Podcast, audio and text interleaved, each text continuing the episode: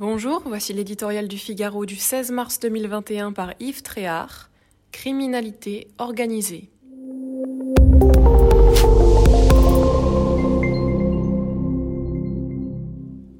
L'histoire est née au début de l'année avec ce qu'il faut d'indignation et d'émotion pour faire pleurer dans les chaumières. Laï Traoré pouvait compter sur le soutien médiatique des chaisières de la République.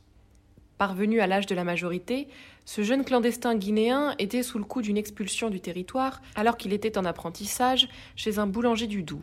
Résolu à le garder, son employeur observa une grève de la faim.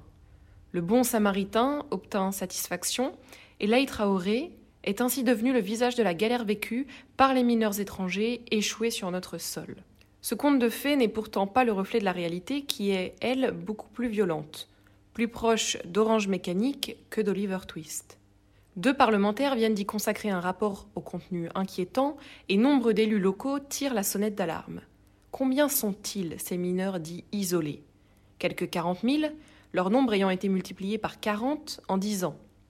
Beaucoup arrivent d'Afrique subsaharienne, mais les cas les plus problématiques viennent d'Algérie et du Maroc, où des filières mafieuses se sont constituées.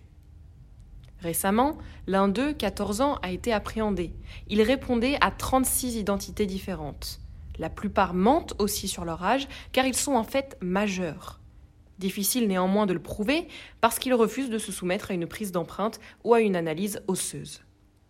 Des centres d'hébergement existent, financés par les départements, qui sont de plus en plus débordés, mais ils les fuient pour vivre de leur forfait. Dans la seule Île-de-France, ils font exploser les statistiques de la délinquance. Cambriolage, agression physique, vol dans les transports en commun, braquage de pharmacie, trafic de stupéfiants. Les forces de l'ordre les connaissent, mais leur minorité les protège. Ils sont inexpulsables. Combien de temps la France va-t-elle jouer les bonnes mères? Quelques belles âmes pétitionnent à l'envie pour qu'elles soient encore plus accueillantes. Ont-elles conscience qu'elles se font ainsi les complices de la criminalité organisée?